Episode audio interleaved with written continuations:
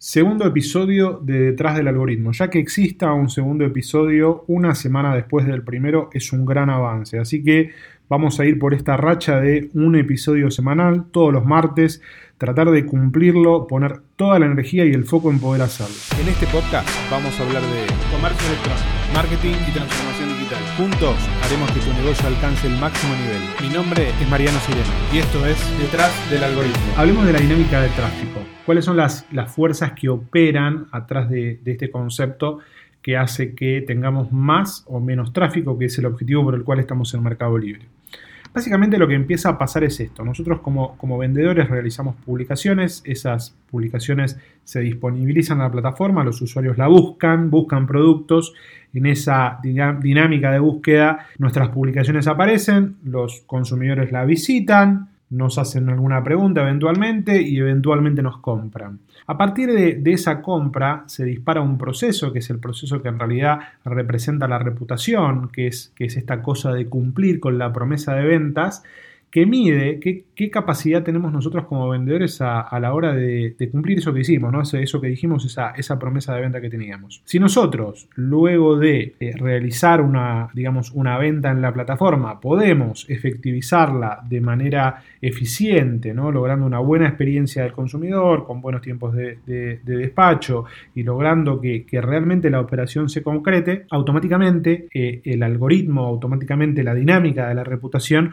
nos va a favorecer favorecer positivamente. Más o menos la dinámica es a mayor visita, mayor probabilidad de venta, a mayor probabilidad de venta voy a tener más chances de, mostrar, digamos, mi, capacidad como vendedor y si soy eficiente a la hora de cumplir con mi promesa de ventas, voy a tener más visitas. Básicamente lo que me dice esta dinámica es que cuanto más vendo y mejor hago las cosas, automáticamente voy a tener más exposición y naturalmente voy a tener más ventas. Acá es donde tenemos que empezar a entender la relevancia y la importancia de la reputación, porque la reputación en realidad lo que mide es eso, mide mi capacidad de cumplir con mi promesa de venta. ¿no? Yo sostengo la teoría de que vender en Mercado Libre no es rocket science, es algo que cualquier vendedor puede hacer. Es más, yo creo que si publicás cualquier cosa, seas un vendedor nuevo o seas un vendedor, digamos, con experiencia, eh, dentro de los 30 días vas a tener alguna actividad con esa cuenta sin hacer absolutamente nada. Básicamente vender en Mercado Libre se trata de poder cumplir con esa promesa de venta, de mover, digamos, los, los, los átomos, de mover productos, de poder cumplir realmente con los clientes. La piedra angular que mide todo eso es la reputación. Fíjate que la reputación mide cancelaciones, la reputación mide tiempo de despacho, la reputación mide reclamos. Obviamente que el volumen total de ventas empuja, el volumen total de ventas lo que dice es si los consumidores les interesa o no les interesa tu producto, pero lo más importante acá es la reputación.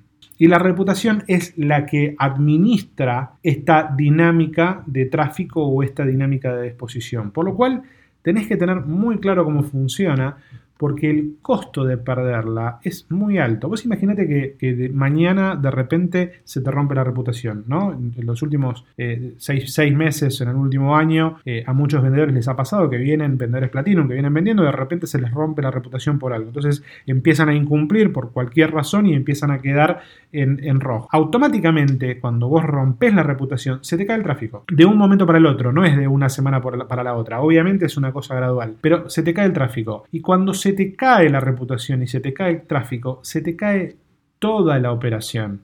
No se te cae una parte de la operación. Cuando vos tenés que analizar el problema en particular, la situación en particular, el reclamo en particular o la asignación de recursos para poder cumplir con la promesa en particular, en realidad lo que tenés que mirar es todo el ecosistema. ¿Cuál es el costo de oportunidad de dejar de vender en el mercado libre? Más allá de, lo que nos cueste hacerlo y del estrés y de las comisiones y de todo lo que, que uno habla todo el tiempo, ¿cuál es el costo real de que se te rompa la reputación? Bueno, ahí tienes que hacer tus cuentas, ¿no? ¿Cuánto te lleva eh, reconstruir la, reputación? ¿Cuánto tenés que invertir para volver a recuperar esos niveles? ¿no? Si vos de repente tenías 50.000 visitas mensuales y tenías una venta de 2, 3 millones de pesos y de un día para el otro o en una semana rompiste la reputación y caíste a 10.000 visitas mensuales o 5.000 visitas mensuales y de una, de una venta de 3 millones de pesos pasaste a una venta de 300.000 pesos, ponerle número a eso es fácil. Hay que entender que el costo de oportunidad por perder la reputación es muy alto y cuesta muchísimo remontarlo.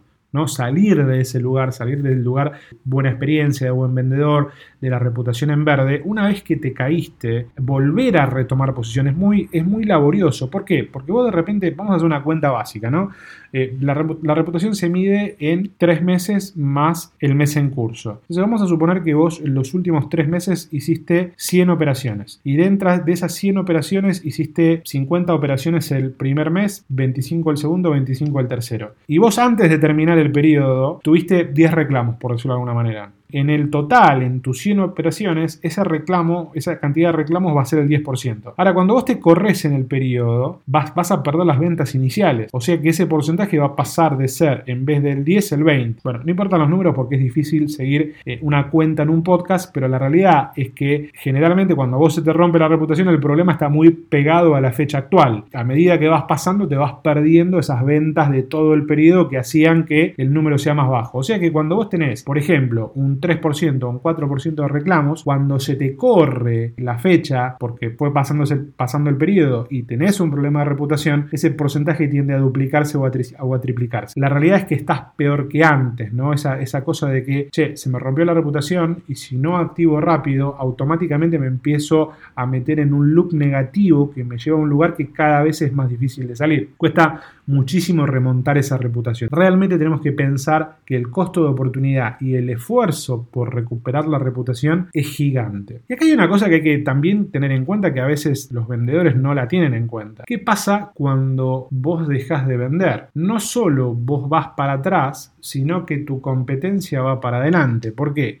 Porque hay alguien que está vendiendo los productos que los usuarios están buscando porque vos ya no apareces. No solo perdés terreno porque te caíste en reputación, sino que tu competencia gana terreno. ¿Por qué? Porque va, a aparecer en búsquedas donde vos no estás apareciendo. Y si vos empezás a atar y empezás a, sumar todas estas puntas y empezás a formar la idea general, el costo de perder la reputación es realmente muy, muy grande, ¿no? Porque decís, bueno, pierdo la reputación, pierdo de vender, me meto en un loop negativo donde tengo que esforzarme muchísimo para recuperarme y en el tiempo en que yo estoy inactivo o que no tengo una presencia fuerte en el sitio, mi competencia gana terreno. La realidad es que cuando yo te cuento todo esto o yo pienso todo esto, digo, ¿sabes qué? Para mí, para Mariano Sirena, el concepto de reputación es tolerancia cero. Cero reclamos, cero cancelaciones, cero despachos tardíos. Cualquier mancha, cualquier eh, error, cualquier cosa en la operación, lo que hace es que ponga en riesgo toda mi operación en Mercado Libre. Desde ese concepto tenemos que empezar a trabajar. Tenemos que empezar a tener el concepto de tolerancia cero. Bien, entendiendo obviamente que las cosas tienen sus costos, que no es para todos que uno tiene que hacer sus cuentas en, su negocio eh, y entender qué puede afrontar y, qué no puede afrontar, porque claramente puedes poner, meterte en una espiral negativa, peor todavía, por querer asumir costos que no puedes llevar adelante, pero bueno, tu enfoque debería ser tolerancia cero.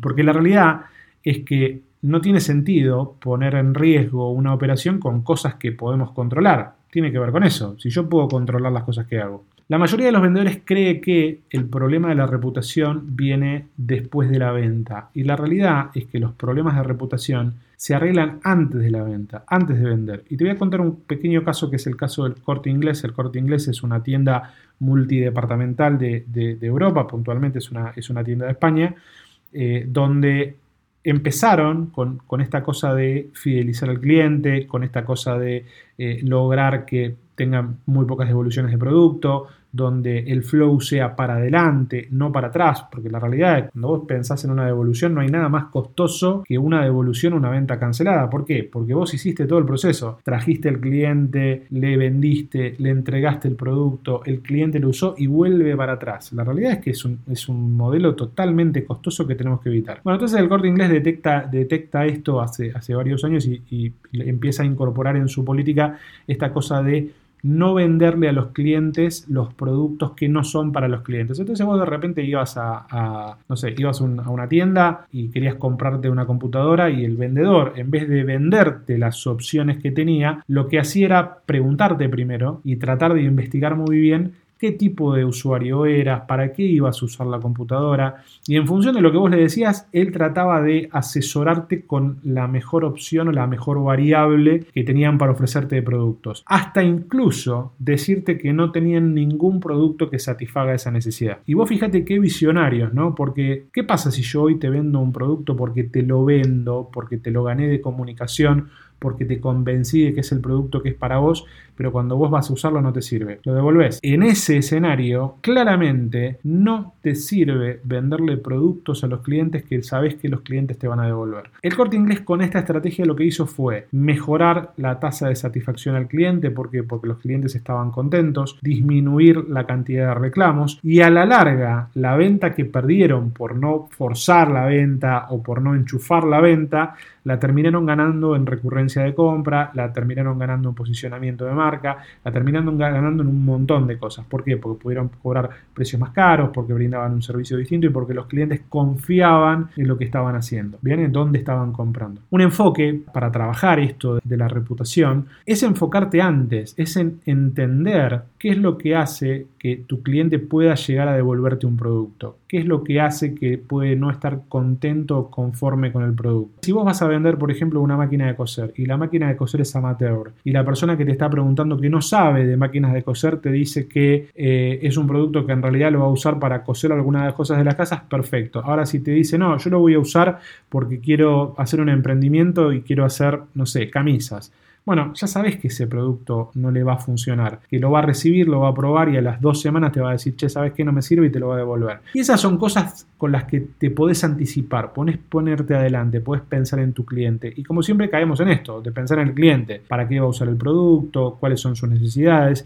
y orientarlo hacia ese lugar. Porque a la larga, si no vendes, ganás. No nos sirve de nada vender productos que después van a volver porque no eran los productos adecuados para los consumidores. Es muy, muy importante que pongamos foco en esto. Hagamos un recap de este capítulo cortito. Primero, dinámica de tráfico. Más tráfico, más exposición, más exposición, más ventas, mejor hago las cosas, más tráfico tengo. Perder la dinámica de exposición significa tener un costo perdido, un costo de oportunidad muy alto. ¿Por qué? Porque no voy a vender lo que venía vendiendo mientras estoy con la reputación eh, caída. Me cuesta muchísimo remontar esta reputación. Es muy laborioso remontar reputación y además no solo pierdo, sino que mi competencia gana terreno. ¿Cuál es el enfoque que tengo que tener? Tolerancia cero. Y la clave para no tener problemas no está después de vender, está antes.